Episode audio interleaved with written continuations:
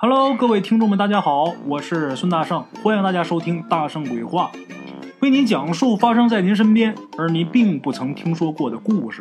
每天晚上，《大圣鬼话》与您不见不散。Hello，大家好，我是孙大圣啊。昨天咱们这故事啊发了两集，有不少老铁在下面评论都挺纳闷的，为什么连续发了两集？昨天是因为怎么着呢？我之前呢上传这个故事的时候，设定的时间呢是晚上中国时间北京时间九点钟更新，然后呢这个定时发送已经发完了，我这边啊又着急了。我想早点发，大伙早点听吧，就发了一个，就马上发，马上大伙就能听的。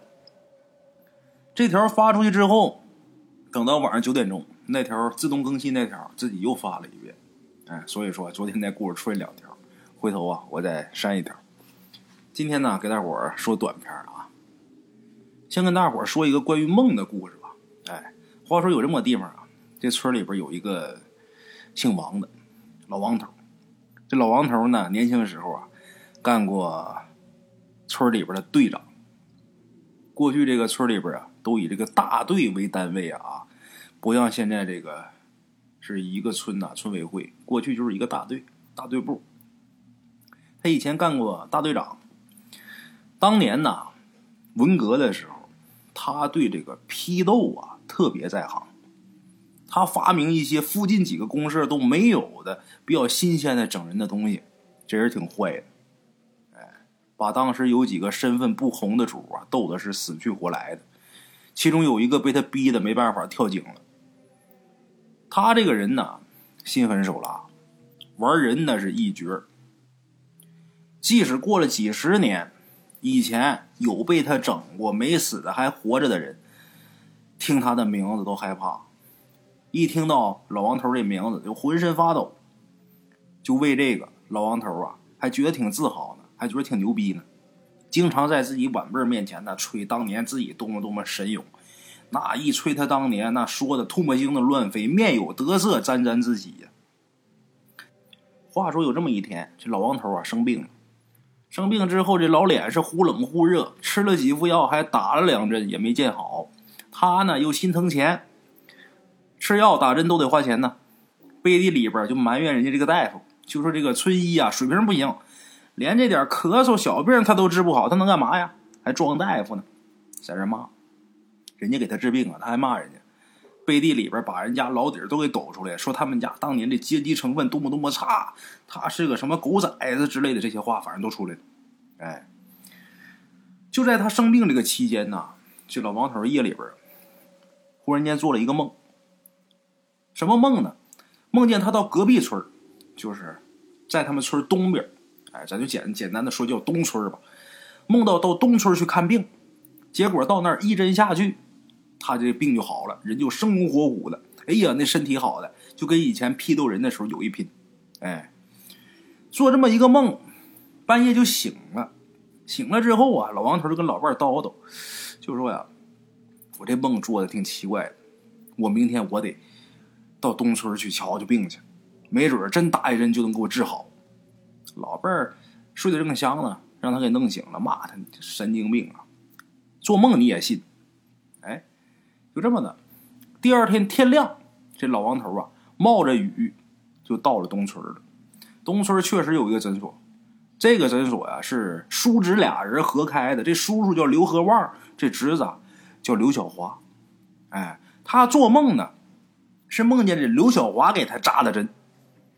等到这儿来了，刘小华不在，刘和旺呢就要给这老王头看病。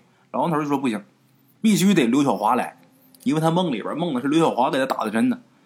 这刘和旺说：“那我侄儿刘小华一早就去这个村委会开会去了，这会儿没回来呢。”老王头一听说：“那行，那我等他回来的，等他回来给我看。”就这么的，他就在人这诊所呀，就是坐下了。坐下之后，跟这刘和旺俩人就有一搭没一搭的聊天，等着刘小华。溜溜等了两个多小时，这刘小华呀回来了。回来之后说等他给看病呢，那行吧，先给量了一下体温，又给拿听诊器给听了听，说没什么大毛病，开几副药啊，吃了就好，就是感冒。哎，开点感冒药一吃就好。这个老王头啊，在梦里边，他梦见呢，他打了一针，他就非得缠着这刘小华，让他给打一针。刘小华说：“这不用打针。”老王头说：“你必须给我打一针。你打吧，你打什么药啊？感冒打什么？过去啊，就是打青霉素。哎，那就打青霉素吧。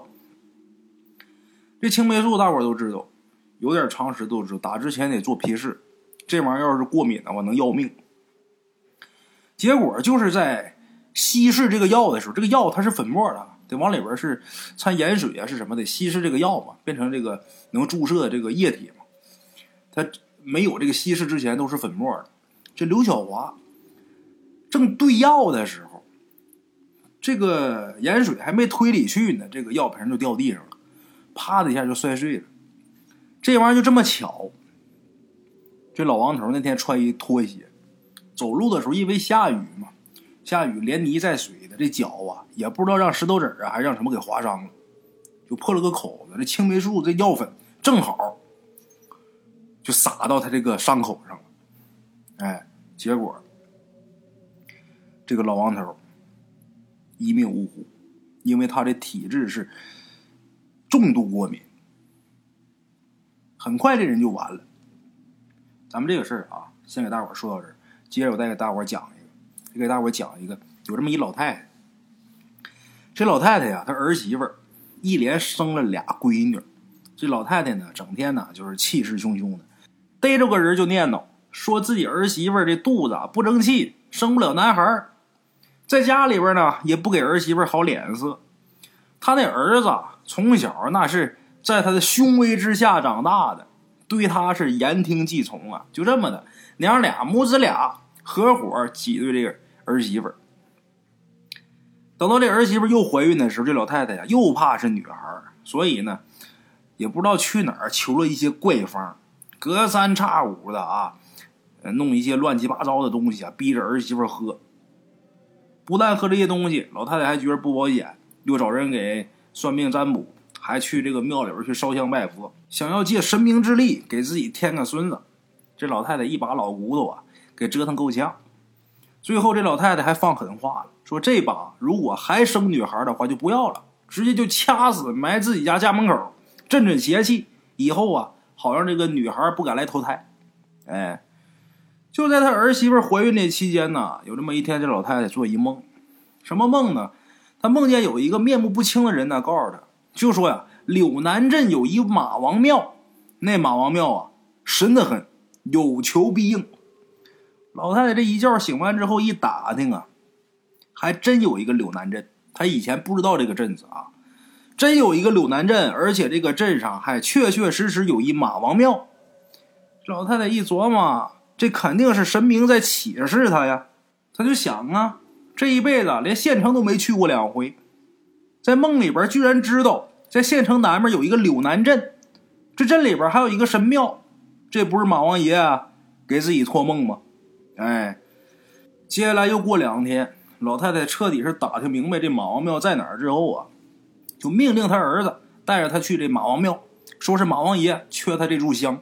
哎，当时村里边啊有那么几个也想家里边添男丁的老太太、小媳妇儿啊，这些人一商量，就一起跟他去了。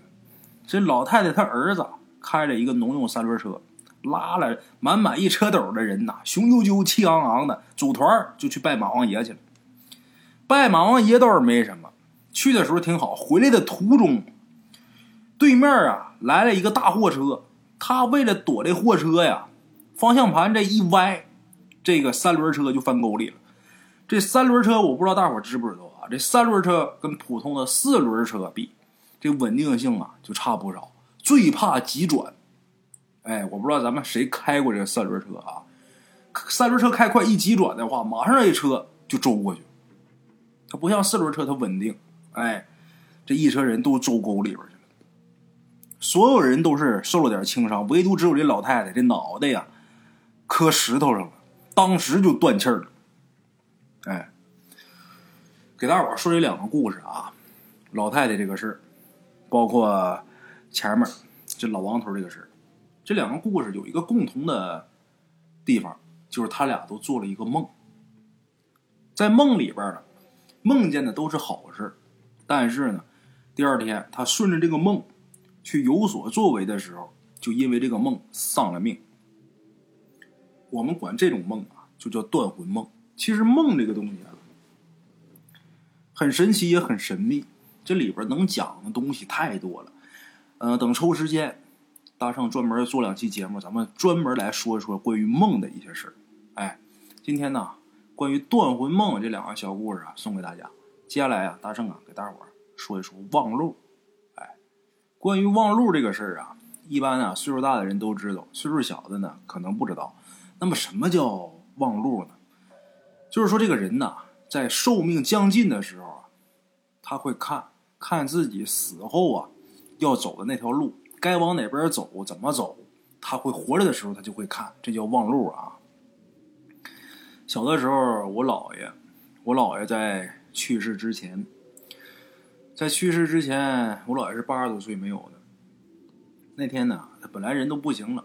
然后突然间，这个回光返照，人要死之前都有回光返照这个现象。但是，我指的是这个正常寿终正寝的到寿的这种啊。你像得什么疾病的，或者是呃横死的啊，这种就没有了。寿终正寝这种的，他才会有回光返照，他才会起来望路。哎，这一点大伙要弄清楚，不是说每一个快死的人他都会，因为有的人他不知道他要死了。但是这种寿命要到尽头的。他自己知道他快不行了，哎，而且会出现很多奇异的现象，比方说黄沙盖眼呐、望路啊、回光返照啊，哎，我姥爷那天就是突然间回光返照，这人突然间精神了，红光满面，也能动了，也能吃了，站起来还能出去走去。他那天呢，本来都不行了，就抗吃抗拉了，就等着那口气儿了。突然间这精神了，一看不好，回光返照，然后我姥爷起来。说要出去上厕所，出去上厕所是上厕所，但是他主要是望路，在那儿望了好半天。嗯，当时有一卖豆腐的，我姥爷家附近的啊，那人叫什么我忘了，我姥爷还喊他呢，你卖豆腐去，还跟人说话呢。那位回答，哎，卖豆腐去，哎，二叔行啊，你还起来了啊？你这能好？还说两句话。然后我姥爷回屋了，回屋也就是不到半个小时，这人就咽气儿。哎。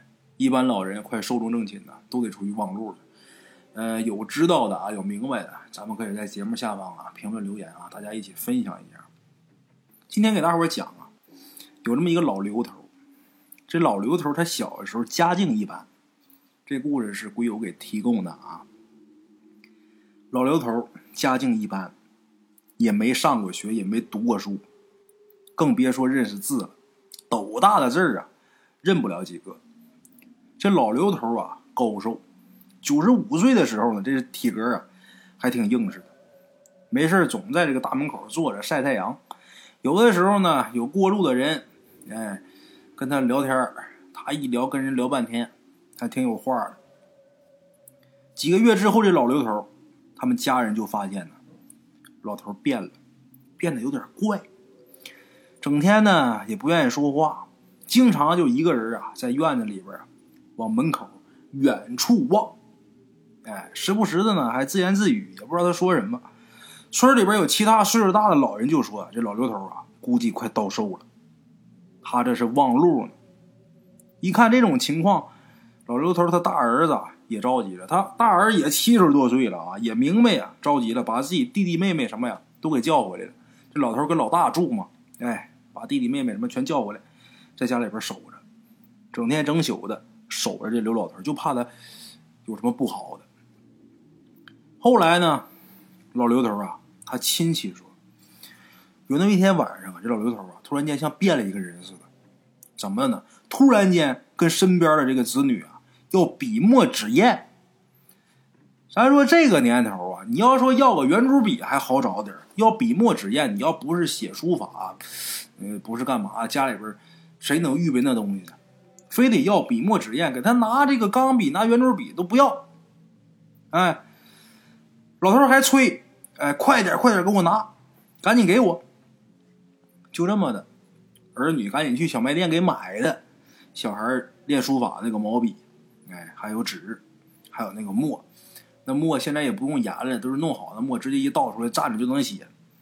老头啊，看这东西弄回来之后啊，高兴，拿起这个笔呀，刷刷点点就开始写。大笔一挥呀，写那个字写的那个漂亮啊，毛笔字啊，特别漂亮。当时在场的人都傻眼了，老头根本就不认识字啊，怎么还用毛笔写成字，还写这么好？这老头写的具体是什么内容啊？给提供故事这位龟友啊，没说，没提具体是什么内容，就说这老头当时这字写的特别好，写了好几大篇子。就到现在，时至今日，他们家人都不明白这老头为什么突然间就会写字了。接下来，就这个怪异的举动之后啊，接下来几天，这老刘头突然间啊，感觉好像变年轻了。这人红光满面，而且呢，吃饭呢，这饭量也上来了，能吃多少？一顿呢，能吃二三两米饭。咱说九十五岁的老头一顿能吃二三两，那就不少了。当然你要说年轻人吃二斤的，也有可能。老头吃二三两就不少了，能吃了，这个脸上颜色也好了。一看呢，这老头胃口也好。红光满面，这是没事的呀。这一家人都说呀：“好，照老头这架势啊，活过一百岁肯定是没问题。”大伙儿都挺开心的。像这种过了九十多岁的老人呐，那肯定越活家里边越高兴。哎，活岁数越大，大伙儿越开心，没准还能破个吉尼斯世界纪录啥的。大伙儿还都沉浸在喜悦当中呢，没想到老刘头有这么一天晚上。睡着睡着觉，这人就走了，很平静、很安静的就走了。哎，老刘头死了。像这种死法，那就是前世积德。你前世要是不积德的话，这辈子要是坏的话，落不了这么一个死法。睡着睡着觉，人就走了，是最幸福的事当然，我觉得啊，是最幸福的事没有痛苦，没有生离死别。这真的是不赖，这得是多少辈子能修来这么大的福分？我们家东院就在我们老家啊，东北农村老家东院那家姓于，那老爷子活着的时候我叫三爷，他跟我爷爷是一辈儿的，我叫三爷。那老爷子就是睡着睡着觉走的，头天晚上说想吃馄饨，儿媳妇给包的馄饨小馄饨，老头吃了一大碗，吃完之后啊，呃溜达溜达还挺好。晚上回去可能就看了会儿电视，把电视关了，躺那睡觉。第二天儿媳妇儿再去叫，这人就咽气儿了，这是莫大的福分。这个老刘头没了，在老刘头这个葬礼上啊，好多人呐都抢老刘头棺材前面那供果，还有这个小孩啊，让家里边孩子打老刘头这棺材下面爬。这棺材停那儿不都是前后马凳吗？把那棺材给躺起来。让小孩打下边钻，为什么这样呢？据说这个吃了那供果啊，还有在棺材下边钻呐，小孩能变得聪明而且长寿。哎，我不知道各位老铁老家有没有这种习俗哈？我们那儿反正有，在棺材下边钻没有，但是抢棺材前面那供果跟馒头都有。据说吃这个好。这个望路啊，这种事儿不少见。常见，嗯，咱们各位老铁如果有亲身经历的话啊，有见过的啊，也可以在下面留言呐，大家一起分享啊。这个大伙儿都亲临留言也挺有意思，没事大伙儿在评论区还可以讨论讨论。听完故事呢，还可以看看其他听众给留言的这些小故事，也挺有意思的啊。好了啊，咱们今儿这两个小故事啊，咱就说到这儿啊。明天这个大伙儿说长篇，说两天长呢，说三天两天长呢，说一个短的，调调胃口啊。今儿啊就这样，明天同一时间啊，咱们再接着来。边的茶楼，人影错落。用声音细说神鬼妖狐，用音频启迪人生。欢迎收听《大圣鬼话》。Hello，大家好，我是主播孙宇，吃完了饭，然后就回到自己的课室上啊。喜马拉雅、百度搜索“大圣鬼话”，跟孙宇、孙大圣一起探索另一个世界。